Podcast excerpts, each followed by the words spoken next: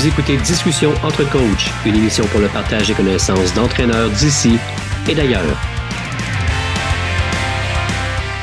Bienvenue à notre épisode de Discussion entre coachs. Aujourd'hui, on a la chance de recevoir Daniel Fortin-Guécher qui, euh, qui va venir nous parler en fait de la prise de décision et dynamique des mouvements oculaires chez le joueur de volleyball. Premièrement, Daniel, merci euh, d'avoir accepté l'invitation de venir parler avec nous autres. Ça me fait plaisir d'être là. Merci, merci de l'invitation. Euh, c'est une belle surprise dans ma boîte courriel. J'ai dit, ben oui, pourquoi pas? Alors, ben écoute, l'étude est pas mal nouvelle. Elle est publiée depuis euh, janvier, si je me souviens bien. Euh, et, c'est, ça fait partie, en fait, de, l'étude pour ton, ton, doctorat qui était à l'Université Laval. j'aimerais ça faire un petit tour de CV pour que les gens qui ne te connaissent pas. alors, Daniel, tu es un ancien joueur de volleyball. Tu as joué en première division à Lévis. Euh, tu es toujours un joueur de niveau senior. Tu es présentement à Amsterdam. Fait que euh, on va en parler un petit peu. Euh, peut-être que tu joues également un peu au volleyball quand la pandémie va arrêter du côté de mm-hmm. l'Europe aussi. donc, je disais, tu es un gradué en psychologie à l'Université Laval. Ton doctorat portait sur la prise de décision et dynamique des mouvements oculaires chez le joueur de volleyball et tu es maintenant un chercheur postdoctoral et responsable de la recherche sur la classification avec le Comité paralympique pour les handicaps visuels pour la FREE ou FREE, je m'excuse, Université d'Amsterdam. Est-ce que je le prononce correctement? C'est un bel effort. Euh, on dit FREE. on dit FREE, Université d'Amsterdam. Euh, écoute, est-ce que ton CV est, très garni pour, euh, pour le jeune âge que tu as quand même? Euh, ben, merci. Euh, je pense que ça fait le tour un peu de, qui, euh, de qui je suis au niveau professionnel. Effectivement, un, jeune chercheur qui s'intéresse à à peu près tous les aspects de la science du sport. Mes, intérêts premiers, je dirais, présentement, ben, évidemment en dehors de ce que je fais au niveau paralympique, ça va être tout ce qui est identification du talent dans le sport. je, travaille, beaucoup avec des, clubs de soccer ici, des, clubs pro. Là, au niveau de, leur académie pour euh, voir s'il n'y a pas des, euh, euh, des, des, patterns qu'on pourrait déceler plus jeunes pour voir si on n'a pas des, des, futurs, des futurs superstars. puis je travaille aussi avec justement tout ce qui est anticipation, mouvement oculaire, etc. fait que là, présentement, je suis en train de monter un programme peut-être pour essayer de combiner les deux pour voir on est capable de déceler le talent basé sur la lecture de jeu? fait que, on, verra où ça va mener, mais ça fait le tour pas mal de, ce que je fais au niveau professionnel. Euh, en fait, tu m'as glissé euh, juste avant l'enregistrement que l'étude que tu menais aussi était avec les Yankees de New York, qui n'est pas rien, c'est comme une dynastie incroyable au baseball. Euh, oui, en fait, je suis, je, suis loin d'être le chercheur principal impliqué dans, ce projet-là. c'est quelque chose que je fais en parallèle de, ma tâche principale, si on veut, mais mon, mon, boss direct, si on veut, ici, est impliqué de manière plus directe avec les Yankees. Puis il m'a demandé Hey, serais-tu intéressé à participer euh, à, ce projet-là? Euh, ton expertise en stats pourrait probablement nous aider. Je suis moi-même un ancien joueur de baseball aussi. Euh, fait que, puis évidemment, j'ai sauté sur, l'occasion. Mais disons, disons, que c'est très secondaire. C'est vrai que je mène ce projet-là, mais disons que c'est très secondaire à ma tâche principale. c'est quand même une belle tâche secondaire, je dirais, travailler pour un dossier comme ça. Mais... Je dirais ça, je dirais ça. Euh, comment tu es venu à travailler pour le comité euh, paralympique? C'est assez intéressant de voir aussi que, qu'après ton doctorat, tu, traverses l'Atlantique pour, euh, pour faire ça. c'est plus le fruit du hasard que d'autres choses. donc, évidemment, des personnes qui ont envie d'être non employées. Donc, après mon doctorat, moi, je savais que je voulais faire de la recherche en sciences du sport. je savais que ça allait être tout qu'un défi. Il n'y a pas grand monde qui en fait au Québec en, termes de identification du talent, en termes de euh, processus cognitif, comme je le faisais. je ne savais pas trop euh, ce, qui, allait me tenter. Finalement, ben, c'est un, de mes amis qui a entendu euh, en congrès, il a entendu mon boss actuel parler du fait qu'il cherchait quelqu'un pour la position de chercheur postdoctoral.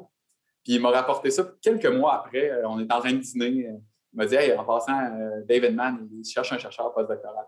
J'ai dit Ah ouais. là, j'ai googlé. J'ai trouvé un tweet de David Mann euh, qui, euh, qui tweetait justement l'offre d'emploi. Mais là, le tweet datait d'à peu près deux mois. Bon, mais ça, ça, doit être fermé, la période de candidature doit être fermée.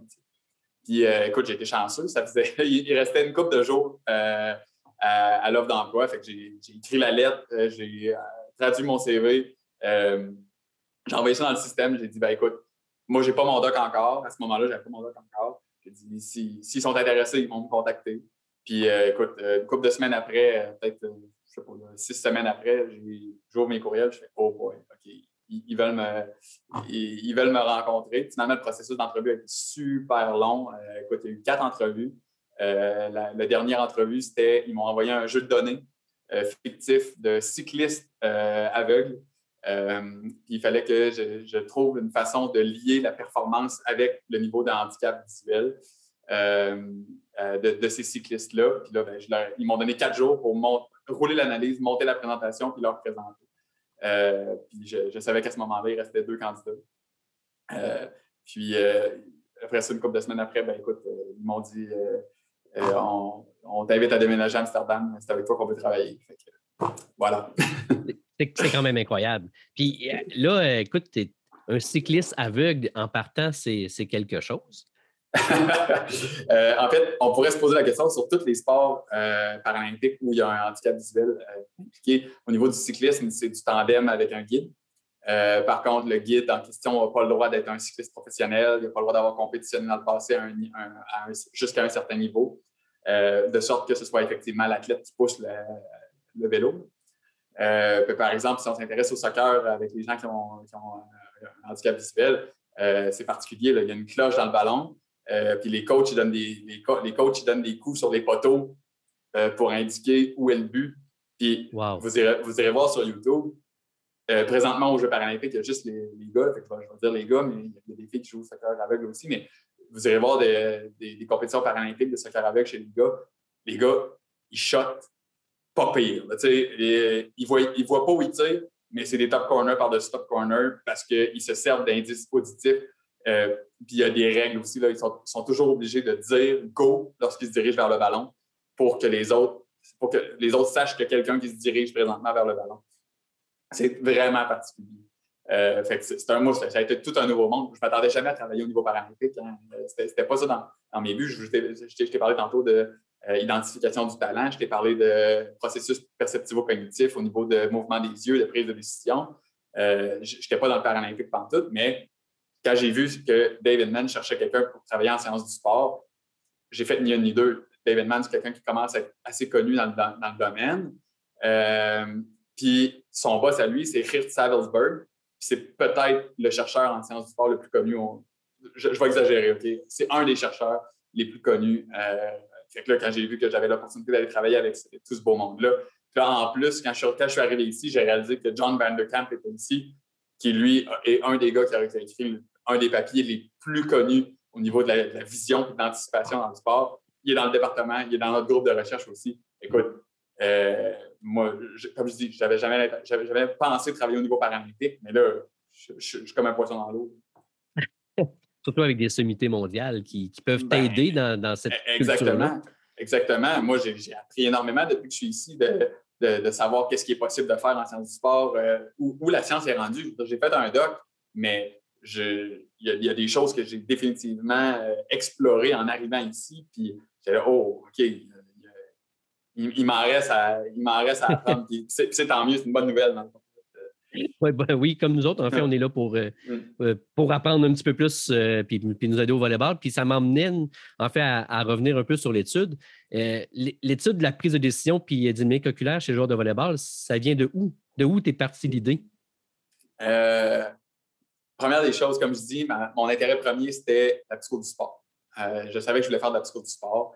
À Laval, c'était plus ou moins possible, dans le sens où ça n'avait pas vraiment été fait au département de psycho. Il y avait une chercheuse au département d'éducation physique, peut-être que tu la connais, ça a été ma co-superviseure, Christiane Trottier, euh, elle s'intéresse au développement positif des jeunes à travers le sport, puis aux habiletés de vie en sport. Euh, puis moi, je l'ai approché. J'ai dit Écoute, Christiane, moi, j'ai l'intention de faire de la psycho du sport, mais je veux le faire dans une perspective d'optimisation de la performance au niveau de l'appareil cognitif, donc la lecture du jeu, les mouvements des yeux. Elle dit ben, Je ne peux pas t'aider, mais je peux t'aider sur le sport en général. là, j'ai été voir Simon Grondin, qui, lui, euh, a une maîtrise de l'Université de Sherbrooke en euh, anthropologie sportive, puis un doctorat en psycho. Il a un intérêt capoté sur le sport. Il a écrit un paquet de livres sur le hockey. puis c'est devenu un de mes mentors. Puis lui, il est en psychocognitif, psycho de la perception plus précisément. Fait que les deux ensemble, j'ai pu les. j'ai comme combiné l'équipe de chercheurs pour, pour pouvoir faire de la psycho du sport au niveau cognitif à Laval. Puis là, c'est là où je me. Quand, j'ai eu ce go-là, si on veut, là, je me suis mis à aller. J'ai dit, bon, ben, comment on fait ça? Étudier la lecture du jeu. C'est là, là où j'ai été confronté au paradigme d'occlusion temporelle. Donc, euh, euh, d'arrêter une séquence vidéo juste avant qu'il y ait une, action principale qui soit posée, puis demander à l'athlète, bon, ben, qu'est-ce que tu penses qui va arriver? Puis après ça, j'ai été confronté au mouvement des yeux. Euh, on n'avait pas d'appareil de suivi des mouvements des yeux. Simon, il a dit, OK, go, j'ouvre les, les, valves, tu peux, tu peux en acheter un wow, OK, j'étais vraiment, vraiment content. Fait que là, plus je lisais, plus j'étais là, OK, pour étudier les capacités perceptivo-cognitives en sport, on utilise, on peut utiliser l'occlusion temporelle, on utilise les mouvements des yeux. Mais là, là, à un moment donné, j'ai eu un déclic. J'ai dit, en sport, on compare quasiment tout le temps des experts avec des novices. Mais moi, mon, background d'athlète me dit que parmi les experts, c'est pas homogène la façon dont les, athlètes vont lire la game. C'est. Puis, OK, je suis biaisé, j'ai été passeur pendant 11 ans, mais je me dis, le passeur, puis on va faire le parallèle avec le corps au foot, il y a tellement un rôle cognitif sur le terrain, tellement un rôle axé sur la prise de décision, je ne peux pas concevoir qu'il va aller regarder les mêmes indices visuels que les, que les autres joueurs. Euh, puis c'est là où éventuellement l'idée est née. Là, je me suis mis à lire, me dit, bon, ben, y a-t-il moyen, a-t-il qu'il y a des études qui existent pour aller distinguer les experts parmi les experts? J'en ai, vu quelques-unes. Euh, Savelsberg, dont je parlais tantôt, a, roulé la première où il comparait des gardiens de but sur, euh, mais des experts entre eux. Donc, des, bons experts et des experts moins bons euh, en termes de capacité pour arrêter le ballon. puis là, lui, il a commencé à observer des différences au sein même des experts. Fait que là, tranquillement, j'ai dit, OK, c'est possible d'aller, comparer des experts entre eux. Puis, je me suis servi du, facteur position occupée comme proxy, en fait, pour dire, bon, ben, les passeurs ont un rôle axé sur la prise de décision collective. Les autres joueurs, non. Euh, est-ce qu'il n'y aurait pas des différences perceptivo-cognitives entre les passeurs et les autres joueurs au volet? Et après ça, la thèse a, la. Euh, voilà. J'espère que ça répond. oui. Puis, si je comprends bien, le premier but de la, recherche, c'était vraiment de, voir la différence entre la prise de décision et le mouvement des yeux, surtout euh, du passeur versus d'autres positions comme euh, le contreur euh, central ou l'attaquant. Oui, et le libéraux aussi. en fait, ce qu'on j'avais roulé des analyses préliminaires. À la base, j'aurais, pu les comparer toutes les, positions, donc faire des groupes, un groupe d'attaquants, un groupe de passeurs, un groupe de libéraux, un groupe de centraux. Euh, mais je me suis rendu compte que les passeurs, j'ai, roulé des analyses préliminaires, j'ai vu que les passeurs étaient distincts de tous les autres groupes. Les autres groupes étaient très homogènes. Euh, et puis ça m'a surpris de, savoir que les libéraux étaient homogènes avec euh, les attaquants les centraux, mais c'était le cas. Euh, donc, euh, j'ai simplement tout poulé euh, les autres positions. Puis moi, ça m'a permis d'avoir des, groupes, des groupes plus fournis en termes de nombre d'athlètes. Ça, a permis d'améliorer ce qu'on appelle la puissance statistique pour, rouler mes comparaisons. Fait que voilà. Et là, tu parles des libéraux qui. Ça t'a surpris, en fait, que les libéraux soient dans le même stats que, que les autres positions. Est-ce que tu penses que c'est souvent parce que le libéraux a joué aussi attaquant avant qui ne forme pas des libéraux rapidement, comme les passeurs sont souvent formés plus vite à leur rôle d'expert, entre guillemets. Est-ce que tu penses qu'il y aurait euh, peut-être une statistique là-dessus intéressante? Euh, oui, probablement. Euh, c'est une, hypothèse qui est assez intéressante, mais moi, la raison pourquoi ça m'a surpris, c'est qu'on parle souvent des libéraux comme étant des, petits vites, des, des capacités d'anticipation hors pair, d'aller se placer dans un trou, puis quelque chose qui va ressembler un peu plus à une lecture du jeu accrue euh, que, celle que j'avais émis l'hypothèse par rapport au passeur. Euh, mais puis c'est une de mes recommandations aussi de retarder la spécialisation, donc de, proposer à tous les joueurs d'évoluer à toutes les positions pour voir la game de tous les angles possibles, puis aussi peut-être pour aller euh, développer un, pattern attentionnel qui va ressembler à celui du passeur que, j'ai observé dans l'article. Ça, c'est super intéressant que tu reviennes là-dessus parce que souvent, on, essaie de développer vite. Le, grand joueur va jouer au centre. Bon, en même temps, c'est des besoins souvent qu'on se dit Ouais, j'ai pas le choix d'avoir une grande centrale, mais à 12, 13, 14 ans, je pense pas que ça fasse un impact très, très grand, versus le fait de les mettre à plusieurs positions, comme tu dis, puis d'avoir une possibilité de, meilleure lecture, meilleure euh, prise de décision à long terme. Ce, que la, science va nous dire de ce côté-là, euh, c'est un chercheur Jean Côté qui euh, travaille dans, la région d'Ottawa, si je ne me trompe pas. son modèle de, développement du talent propose de spécialiser aussi tard que 15 ans. donc, d'avoir un début de spécialisation autour de 13, 13 à 15 ans à un sport, puis peut-être même à l'intérieur de ce sport-là à une position, mais vraiment pas avant 15 ans de, d'inviter les athlètes à dire OK, toi, tu es un passeur, toi, tu es un joueur de centre, euh, justement pour leur donner l'occasion d'aller essayer un peu tout. Parce que peut-être que l'athlète, même s'il aurait la morphologie d'être un joueur de centre, peut-être qu'il tripe à la passe. Puis s'il tripe à la passe, ben, il, va, il, va se il va se développer plus vite, puis il va rester dans le sport. Euh, ça, ben, il n'y a, a, pas vraiment une plus grande valeur que d'avoir un athlète qui va persévérer. Euh, puis probablement que ça va fitter plus avec ses capacités de toute façon. Fait que c'est ça. Fait que ça va être juste. moi, je, je, me mouille puis je vais dire jusqu'à 15 ans, rotationne les, les positions. Oui, Jean, qui, euh, Jean Côté, en fait, qui est à Queen's University, si je me souviens bien. Puis je pense, je pense que c'est un de ceux qui a écrit le DLTA au départ. oui, oui il, a fait, partie du. Euh, ben, en fait, son, modèle de, développement du talent, justement, est, euh, l'un des plus cités euh, en sciences présentement, connu, connu par tout le monde. Normalement, on devrait le recevoir dans quelques épisodes, donc on fait un scope ici. Il a accepté de venir discuter de, de, certaines études qu'il a fait à Queen's University sur, sur un certain sujet. Mais bon, on, on reviendra à lui plus tard. avant de rentrer vraiment en détail dans l'étude même que toi, tu as fait, est-ce que tu veux nous parler un petit peu de présentement la prise de décision? Qu'est-ce que la science dit? Parce qu'il y en a des études à, à plus savoir quoi faire pour lire. Hein. Est-ce que toi, tu peux nous faire comme un résumé? Euh, oui, euh, on, en parlait un peu euh, avant de commencer l'enregistrement. Une, des, une des choses qui est un peu vertigineuse quand on se met à étudier la prise de décision, c'est qu'on se rend compte qu'il y en a une peu un autre, une théorie. Euh, pour expliquer comment l'être humain prend ces décisions-là. Il, y a, un chapitre de livre, euh, il commence à dater de 2011, euh, qui, mettait un chiffre à 300 théories qui existent pour expliquer comment l'être humain prend ses décisions. Puis on peut penser que c'est plus élevé aujourd'hui parce que le, livre date déjà d'une dizaine d'années. on va rapidement, parmi ces 300 théories-là, il y en a plusieurs qui vont nous dire, bon, ben, l'être humain prend des décisions pour minimiser ses pertes et maximiser ses gains. Mais on sait très bien que ce n'est pas, toujours possible. En sport, notamment, les limites temporelles, les limites euh, au niveau des émotions, au niveau des. Euh, des il y a des choses qui, me sont cachées? Par exemple, le défenseur, est, ce qui est caché par le bloqueur. Ben, on ne peut pas toujours maximiser ses, gains et minimiser ses pertes. Euh, donc, en sport, on, va, on, parle, il y a à peu près trois ou quatre théories qui sont vraiment plus en vogue, on va dire, pour étudier la, prise de décision euh, dans, le domaine. Euh, une que je, cite dans ma thèse, c'est celle de, Klein, qui, se traduit très euh, sommairement par le modèle de la reconnaissance amorcée ou le Recognition Prime Model en anglais. ce modèle-là, ce qu'il nous dit, en fait, c'est qu'un expert, lorsqu'il fait face à son domaine d'expertise, il ne va jamais comparer d'options entre elles.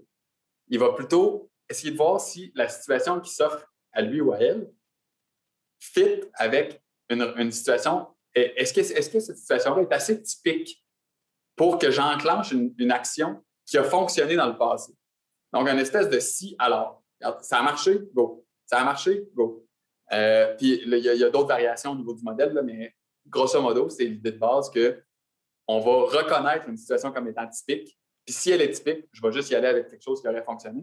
Puis l'expert va avoir emmagasiné des, des schèmes typiques en mémoire pour être capable d'aller faire ces comparaisons-là, mais pas entre options, mais bien avec ses propres schèmes. Ça, ben, ça fit avec le fait d'avoir moins de, euh, moins de temps pour agir, pour, décider.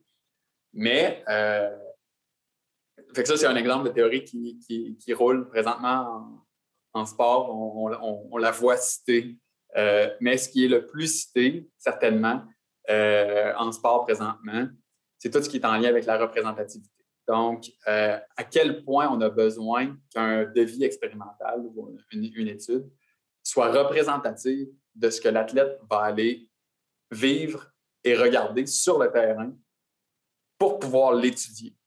Euh, écoute, il y a même des puristes de, cette théorie-là, de la théorie de la, représentativité, qui vont dire que ce qu'on observerait en laboratoire aurait peu, sinon pas de valeur pour nous informer sur ce qui se passe bel et bien sur le terrain. Euh, je ne suis pas de ces gens-là. À mon sens, un athlète qui regarde une séquence vidéo, il est quand même en train d'analyser des, éléments euh, visuels de, de volleyball, par exemple. Donc, il est quand même en prise d'informations qui vont peut-être lui servir après ça pour aller reconnaître des patterns euh, lorsqu'il va, va, jouer pour vrai. Mais, puis, la raison pourquoi on, il y, a, comme une théorie de vision là, derrière pourquoi on aurait besoin de représentativité dans, nos, devis expérimentaux. Euh, c'est la théorie des deux systèmes de vision. Euh, puis cette théorie-là, en fait, nous dit que lorsqu'on pose un geste sportif, ça vient modifier ce qu'on regarde. Et donc, si je l'étudie en laboratoire sans geste sportif, ben, je ne suis pas en train d'étudier ce que l'athlète regarde bel et bien lorsqu'il est en train d'essayer d'anticiper les actions de son, adversaire sur le terrain.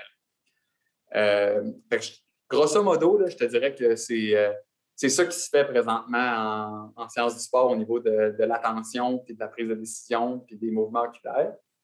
Euh, il y a tranquillement des, gens qui, viennent aussi contrer ces, arguments-là pour dire que, ben, un peu comme je l'ai expliqué tantôt, ben, écoute, peut-être que certaines séquences vidéo, par exemple en réalité virtuelle, euh, pourraient euh, nous aider euh, avec des athlètes blessés, par exemple, ou pendant un long voyage d'autobus, est-ce qu'il n'y aurait pas moyen d'aller entraîner cette capacité perceptivo-cognitive-là en réalité virtuelle ou autre? mais ça, on ne le sait pas encore. la, science n'est pas rendue. c'est, les prochaines étapes d'aller voir à quel point on a besoin de représentativité. Là, c'est un terme qui est extrêmement galvaudé en sciences du sport présentement. V'là cinq ans, tout le monde était d'accord, ça prend de la représentativité, ça prend de la représentativité. Puis là, tranquillement, on, voit que, OK, fine, mais jusqu'à quel point? Je trouve ça euh, fascinant. En fait, la première étude que tu nous parlais, euh, est-ce qu'on peut, tu, penses, la transposer sur l'entraîneur novice versus expert? Parce qu'on parle souvent, en fait, de l'œil de l'entraîneur, qu'est-ce qu'il voit.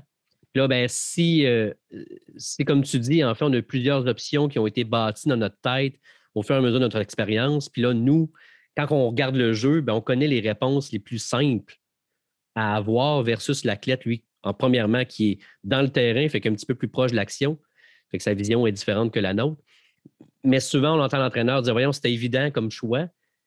Mais si je comprends bien l'étude que tu nous cites, ça veut juste dire que nous, on est rendu à un niveau expert versus le joueur, la joueuse qui est de niveau plus novice.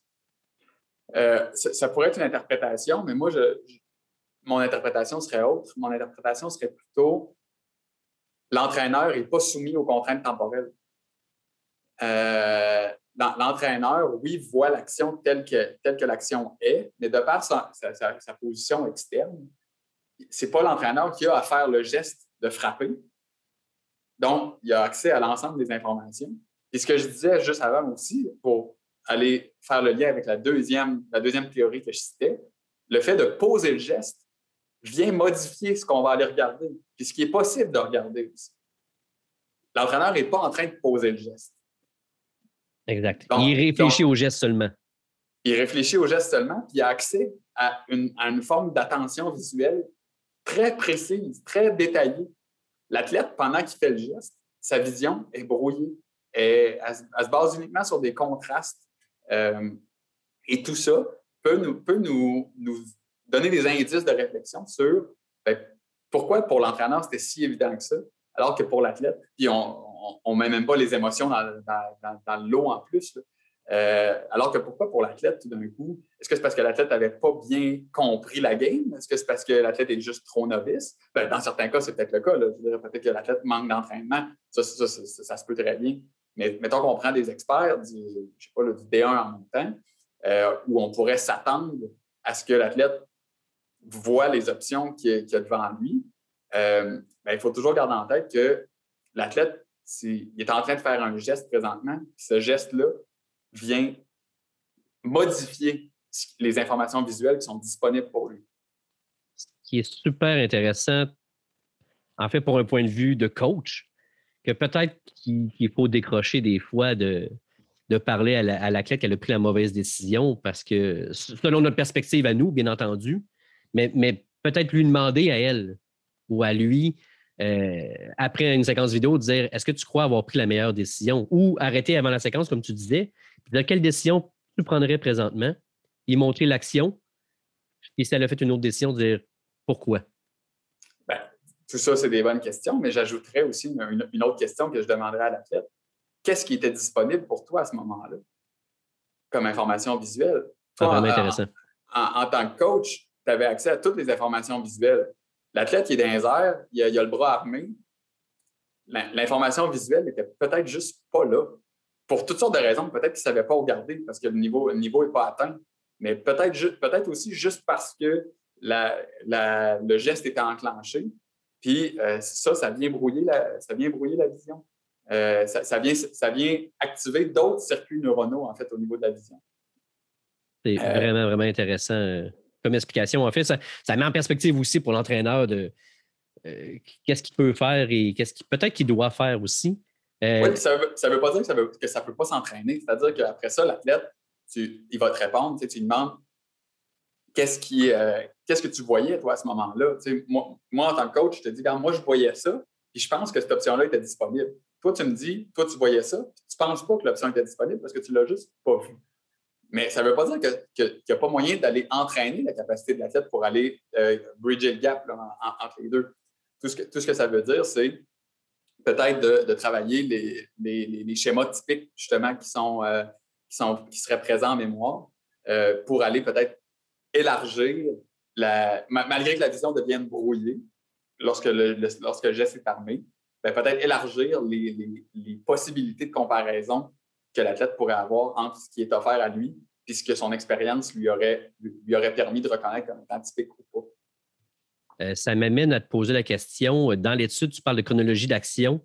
La chronologie est, mm-hmm. importante. Euh, euh, fait que si je veux travailler avec mes athlètes la prise de décision, je serais mieux de commencer l'action en fait par une défense, une réception, que de, de faire la première séquence par un lancer directement au passeur?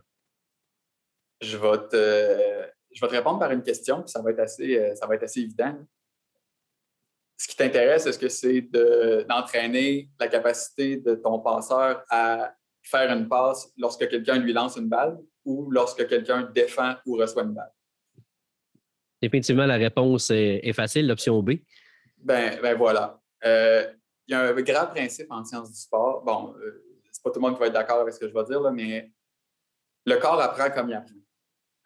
Euh, il y a même des gens qui pourraient dire que, les fameux joueurs de, baseball qui mettent un poids sur leur bâton avant d'aller au bâton, puis qui s'élancent avec un bâton plus lourd, ils sont en train de montrer à leur corps de s'élancer. C'est quoi s'élancer avec un bâton plus lourd? S'il si, y avait à aller frapper la balle après ça avec un bâton plus lourd, parfait, fais-le mais ils vont aller frapper la balle avec un bâton moins lourd. Il y a même des gens qui vont dire que ça va aller nuire à la performance de, faire ça. Même chose pour s'entraîner en altitude. Euh, si tu as à compétitionner en, altitude, parfait, entraîne-toi en altitude. Mais si tu as à compétitionner au niveau de la mer, pas sûr qu'il faut que tu aies entraîné en altitude. Bon, ben, de la même façon, le corps apprend comme il apprend. Moi, j'ai envie que mon passeur apprenne à passer la balle lorsqu'il doit s'adapter à des balles qui vont fluctuer un peu lorsque ça, ben, ça ne vient pas avec des lancers de balles. OK, peut-être qu'on sacrifierait un peu de volume parce que le fait de, devoir frapper sur ton libéraux, par exemple, ça prend plus de temps que de, lancer des balles à ton passeur. C'est vrai, peut-être que.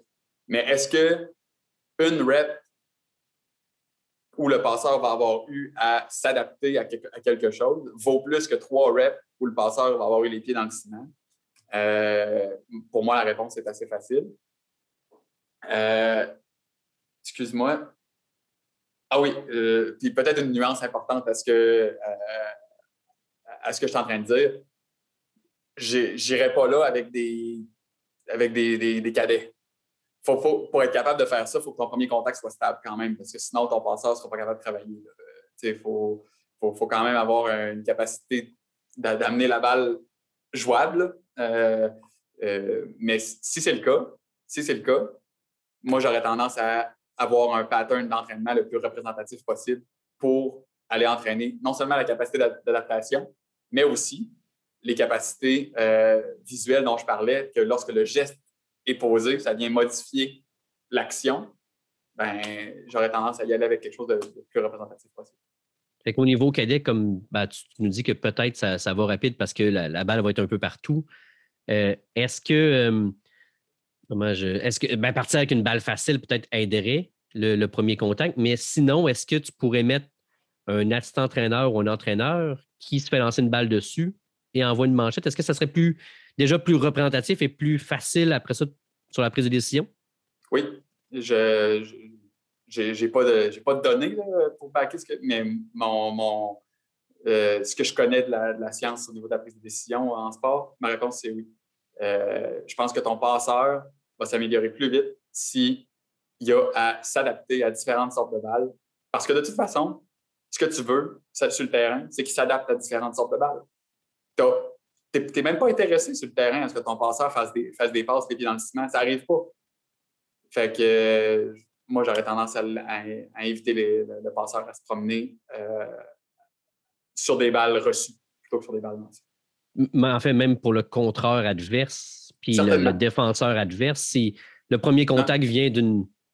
En fait, vient de vraiment d'une manchette ou une touche, la prise d'information après ça que lui doit devoir avoir faire sur la chute de balle vers le passeur, puis après ça, les mains sont placées comment? Bien, absolument. Puis le nombre d'options que le passeur a l'autre bord. C'est-à-dire que ton, joueur de, ton joueur de centre de l'autre côté qui est en train de se pratiquer, si le passeur de l'autre côté a toujours les pieds dans le ciment puis tu as toujours trois options, euh, c'est pas vrai que le passeur de l'autre bord a toujours trois options. fait que travaille, travaille la capacité de ton joueur de centre à s'adapter à des situations où le passeur adverse a un nombre d'options variables. Euh, c'est vraiment, vraiment pertinent, en fait, euh, pour, les entraîneurs. Euh, même moi, là, je, me pose plein de questions à savoir est-ce est-ce qu'on doit penser au volume versus la, qualité, on va le dire de même. Puis j'aurais tendance à, déjà penser une coupe d'exercices que je, vais devoir modifier pour, pour, être plus proche de la réalité.